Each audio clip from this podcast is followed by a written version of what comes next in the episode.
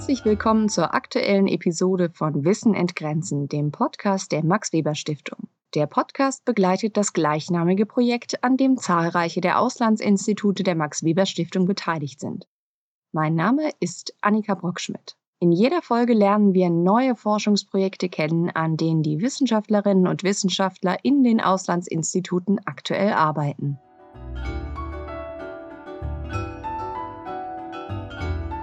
Heute widmen wir uns zwei Forschungsprojekten, die sich mit Beziehungen zwischen der Volksrepublik Polen und arabischen Ländern vor dem Hintergrund der Ideoscape in den Bereichen Kunst und Architektur während des Kalten Krieges beschäftigen. Wer den Begriff der Ideoscape noch nicht kennt, dem empfehlen wir vorher noch die fünfte Episode dieses Podcasts anzuhören, wo er ausführlich erklärt wird. Wir beginnen unsere heutige Reise in Polen. So, my name is Dorota Woroniecka-Krzyżanowska. Mein Name ist Dorota Woroniecka-Krzyżanowska. Ich bin Soziologin und arabische Sprachwissenschaftlerin.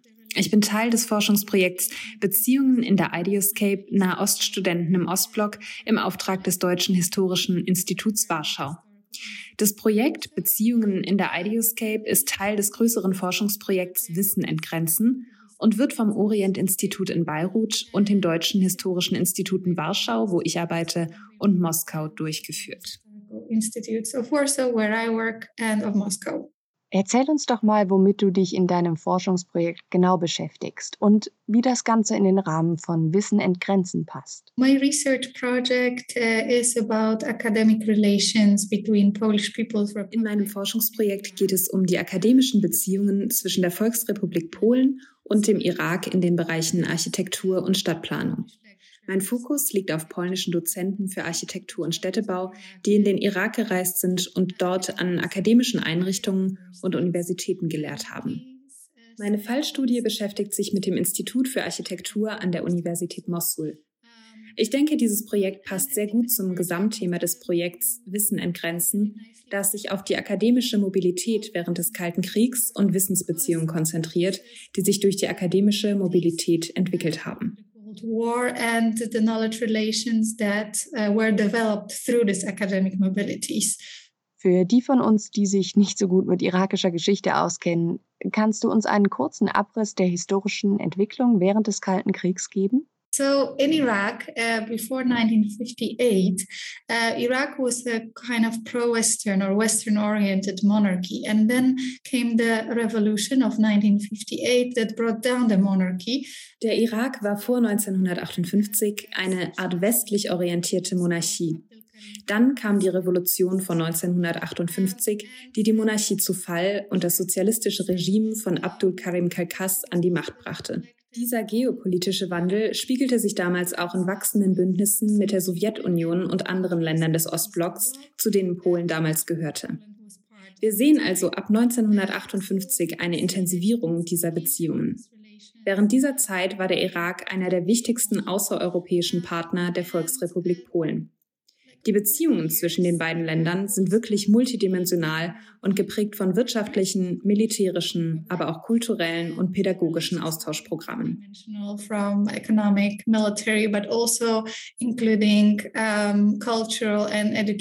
exchange programs.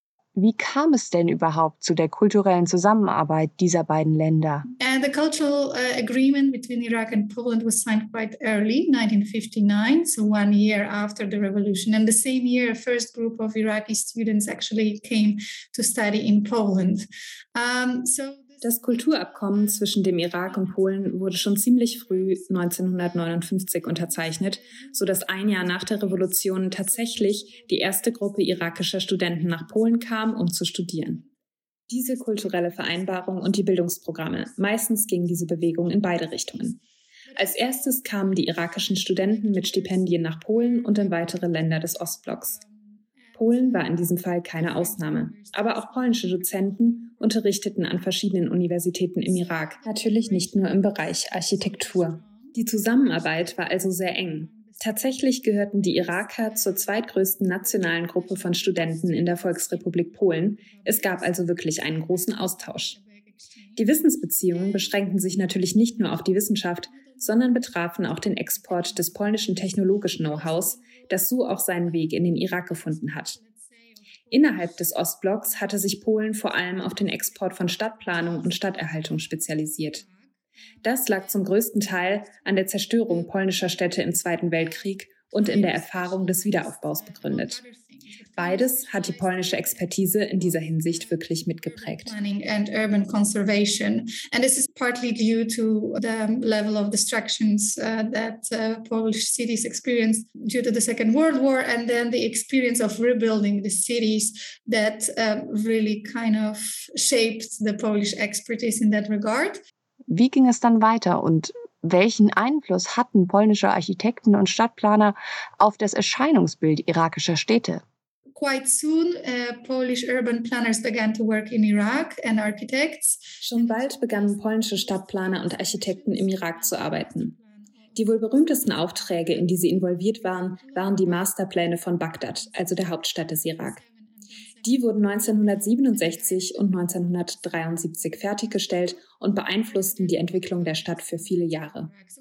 Dann war da noch die Entwicklung der allgemeinen Wohnstandards für den Irak. Es waren also wirklich große Aufträge, an denen die polnischen Planer und Architekten neben ihrer Arbeit in Privatbüros und öffentlichen Einrichtungen im Irak arbeiteten. Die Beziehungen waren also wirklich mehrdimensional. Und oft waren die verschiedenen Formen des Engagements miteinander verflochten. So haben beispielsweise Leute, die in der Stadtverwaltung in Bagdad gearbeitet haben, gleichzeitig auch an der Universität gelehrt. At the Directorate of Municipalities in Baghdad would also teach at the university at the same time. Wie wirkte sich Ihr Input auf irakische Städte aus? Was veränderte sich? Und weshalb funktionierte die Zusammenarbeit so gut? So I think the Polish expertise came in the right moment in time because, as I said, in 1958 the revolution changed In ich denke, die polnische Expertise kam zum richtigen Zeitpunkt. Denn die Revolution von 1958 veränderte den Irak. Die neue Regierung vertrat mit Nachdruck die Ideen der sozialistischen Modernisierung. Und das passte gut zusammen, weil die polnischen Architekten zum Beispiel einen Masterplan vorschlugen, der sich auf die Umverteilung des Reichtums konzentrierte und die sozialen Aspekte des Wohnens in der Stadt, sozialökonomische Aspekte, betonte, anstatt denkmalgeschützte Architektur zu produzieren, wie das vor 1958 der Fall war. Mit der Änderung des Regimes hat sich also auch die Herangehensweise an Stadtplanung geändert. Man wollte keine auffälligen Wahrzeichen mehr bauen. Stattdessen befasst man sich zum Beispiel eher mit der Wohnungsproblematik oder einer kontrollierten Weiterentwicklung der Stadt. Der Schwerpunkt hat sich geändert und da passt die polnische Expertise gut. Außerdem beteiligten sich die Experten, die dort unter Vertrag waren, oft an Vorträgen an den Institutionen und nahmen auch allgemein an der öffentlichen Debatte im Irak darüber teil, wie Städte aussehen sollten were involved in lectures at the institutions and in general participated in the public debate um, in Iraq on how the cities should look like. Kannst du uns etwas zu deiner konkreten Forschungsarbeit im Irak erzählen? Also, welche Wissensbeziehungen schaust du dir da genau an und um welche Institutionen geht es dabei? I will draw on my case studies of the University of Mosul and uh, the Department of Architecture at the University of Mosul. Ich erzähle ein bisschen etwas von meinen Fallstudien zur Universität Mosul. Zum historischen Hintergrund. Die Fakultät für Architektur der Universität Mosul wurde 1978 gegründet. Aufgrund des Mangels an irakischem Personal war der Beruf des Architekten damals ein sehr neuer in der Stadt. In Bagdad war das anders. Der Irak ist ein sehr zentralisiertes Land, aber hier geht es ja um Mosul. Die Fakultät hatte also so kurz nach Beginn der Zusammenarbeit mit der Technischen Universität Breslau nicht viele lokale Ressourcen zur Entwicklung ihres Curriculums und zur Einstellung von Mitarbeitern. Im Laufe der 1980er Jahre arbeiteten 16 Dozenten aus Breslau an der Fakultät für Architektur an der Universität in Mosul. Es war wirklich sehr selten, dass so viele Dozenten einer polnischen Institution geschlossen ins Ausland gingen, in diesem Fall nach Mosul. Dort halfen sie, einen Lehrstuhl zu errichten und die erste Generation von Architekten in Mosul auszubilden. Helps to develop its program um, and actually educate the first generation of Mosuli architects. Wie entwickelt sich die Zusammenarbeit weiter und existiert sie noch heute? Unfortunately, um, the cooperation between the two universities was cut short in 1990 with uh, the Gulf War. Uh, that was Leider wurde die Zusammenarbeit zwischen den beiden Universitäten 1990 durch den Golfkrieg unterbrochen.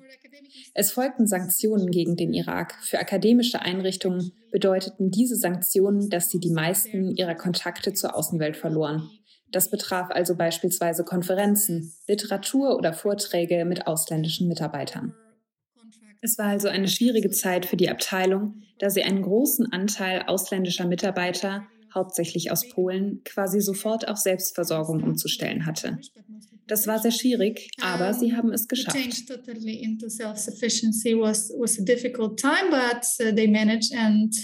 Um, they continued on. And then in 2003, um, we have the American invasion and the fall of Saddam regime and uh, the security vacuum that followed.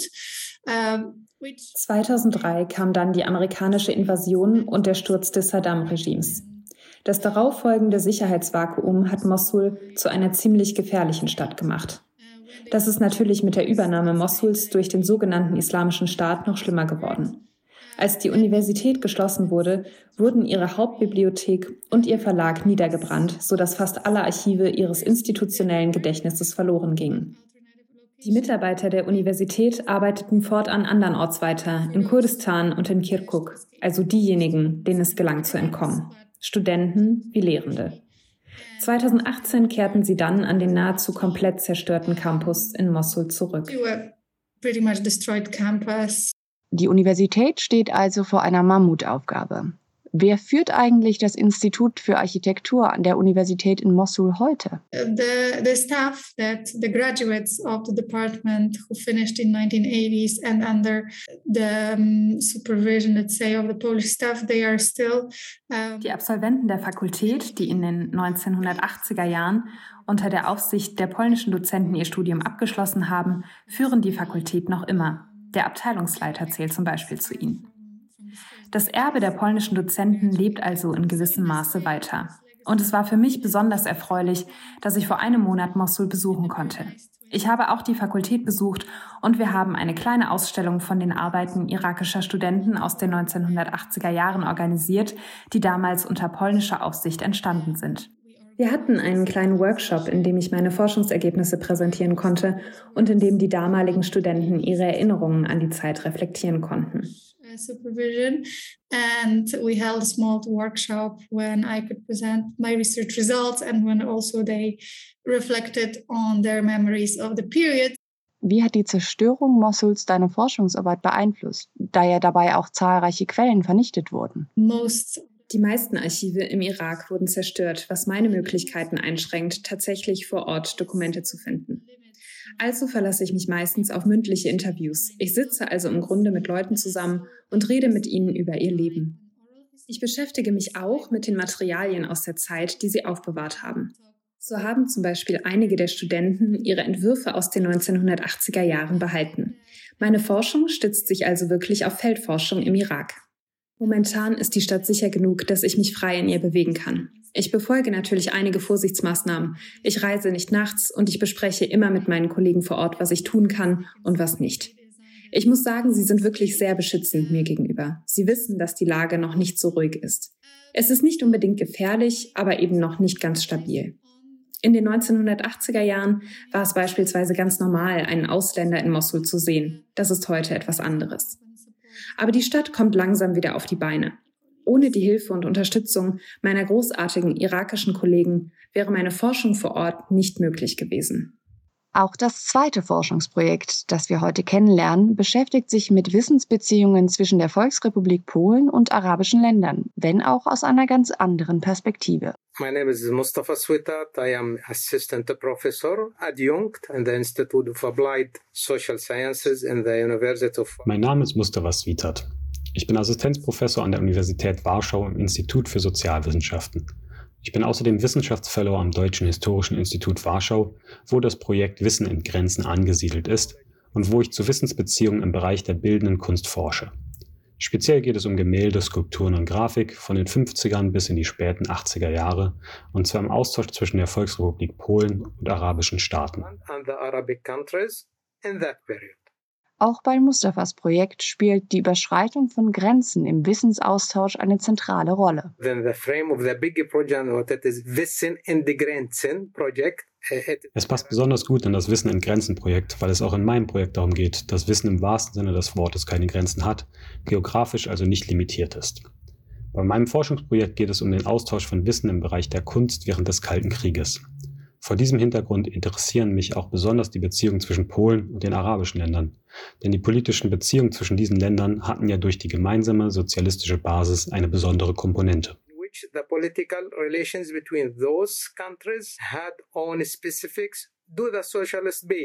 Während Dorota das Augenmerk auf polnische Lehrende gelegt hat, untersucht Mustafa die arabischen Studenten, die zum Kunststudium in die Volksrepublik Polen kamen.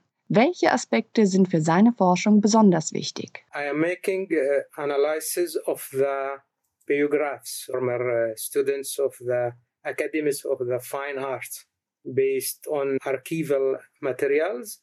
Go uh, bei meinen Studien beschäftige ich mich auch mit den Biografien der Studenten, die an Kunsthochschulen studiert haben. Dabei stütze ich mich auf Archivmaterial, persönliche Dokumente und detaillierte Interviews mit früheren Studenten und Vertretern der Kunstwelt. Ich will so herausfinden, wie aktiv sie an der Entwicklung des künstlerischen Lebens in ihren Heimatländern und der arabischen Welt im Allgemeinen beteiligt waren und wie sie die Kunstszene beeinflusst haben.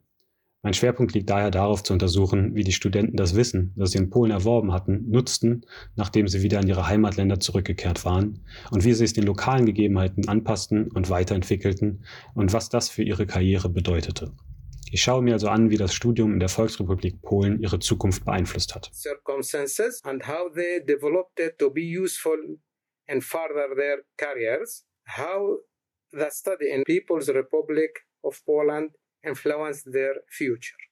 Mustafas Arbeit beschränkt sich nicht allein auf Studierende im Irak, sondern er schaut auch auf die Lebensgeschichten von Studierenden aus anderen arabischen Ländern.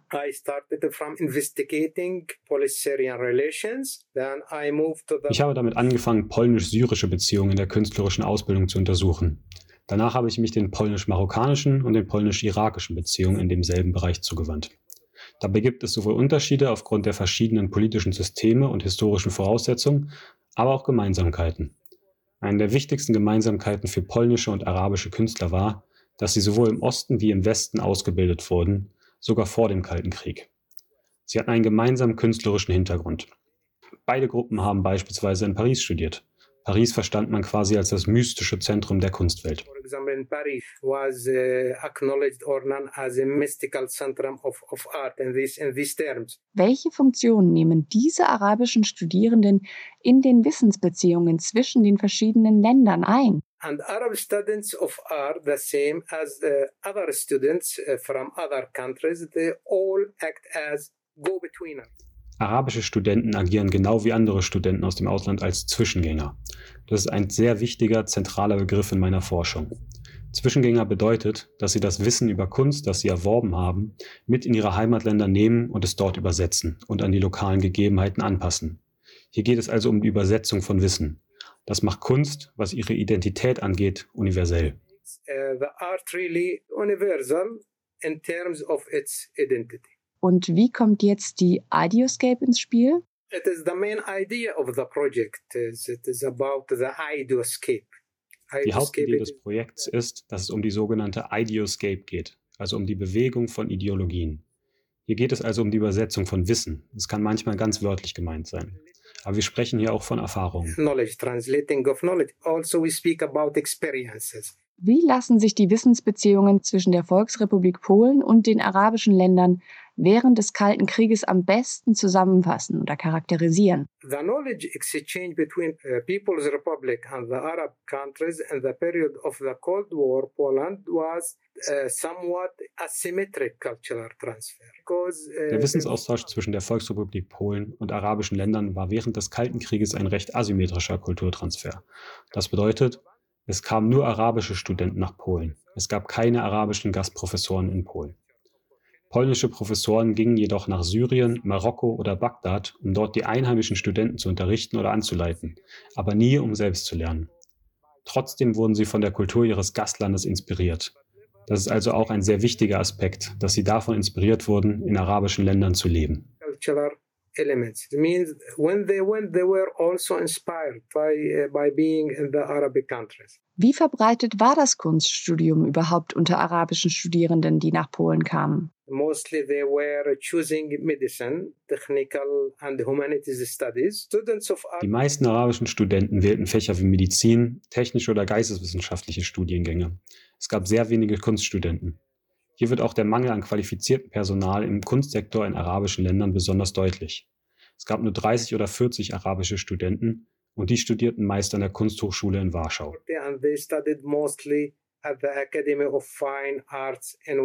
Aber warum sich ausgerechnet Kunst anschauen, anstatt eines anderen Fachs, das häufiger gewählt wurde? Art seemed to me a new interesting uh, subject to show the flow of ideas. Kunst schien mir ein interessantes Feld zu sein, um das Fließen von Ideen zu zeigen. Beim Kunsttransfer zwischen Polen und den arabischen Ländern geht es weniger um materielle Dinge wie Publikationen, Artikel, Bücher und so weiter, sondern es geht vor allem um immaterielles, lebendes Wissen. Immaterial living knowledge. Wie verhalten sich eure beiden Forschungsprojekte zueinander? Uh, Sie beschäftigt sich mit polnischen Dozenten, die arabische Studenten im Irak unterrichteten. Ich beschäftige mich mit den arabischen Studenten, die nach Polen kamen. Das ist also ein großer Unterschied. In beiden Fällen aber sind die Polen, was Wissen angeht, die Sender und die Araber die Empfänger, was den kulturellen Transfer betrifft. Dorota untersucht den Prozess der Modernisierung im Zusammenhang mit dem materiellen Erbe, während ich den symbolischen Prozess untersuche.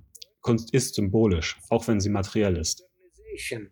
In terms of uh, material heritage and I observe the symbolic process. Du hast erwähnt, dass du besonders darauf schaust, wie die Studenten in ihren Heimatländern ihr neu gewonnenes Wissen angewendet haben.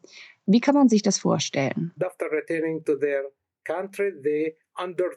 Nachdem sie wieder in ihre Länder zurückgekehrt waren, wandten sich die ehemaligen Studenten der didaktischen Arbeit an Kunsthochschulen und anderen kulturellen Institutionen zu.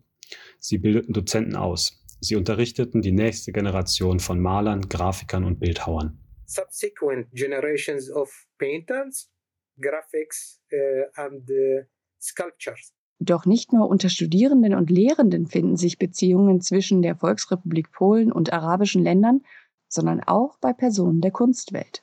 There is one important person connected my project with the Iraqi es gibt eine wichtige Person, die mein Projekt mit dem Irak verbindet. Und zwar ist das der berühmte Maler Roman Artimowski, der nicht nur in Syrien und Marokko Vorlesungen gehalten hat, sondern vor allem auch im Irak. Dort lehrte auch seine Frau an der Fakultät für Architektur der Universität Bagdad Malerei. Teaching painting at the architecture department of Baghdad University. Das war der Wissen entgrenzen Podcast der Max Weber Stiftung. Wenn ihr bis zur nächsten Episode noch mehr über das Projekt erfahren möchtet, gibt es weitere Infos unter www.maxweberstiftung.de. Und bei Fragen schreibt uns einfach eine Mail an info@maxweberstiftung.de. Danke euch fürs Zuhören und bis zum nächsten Mal.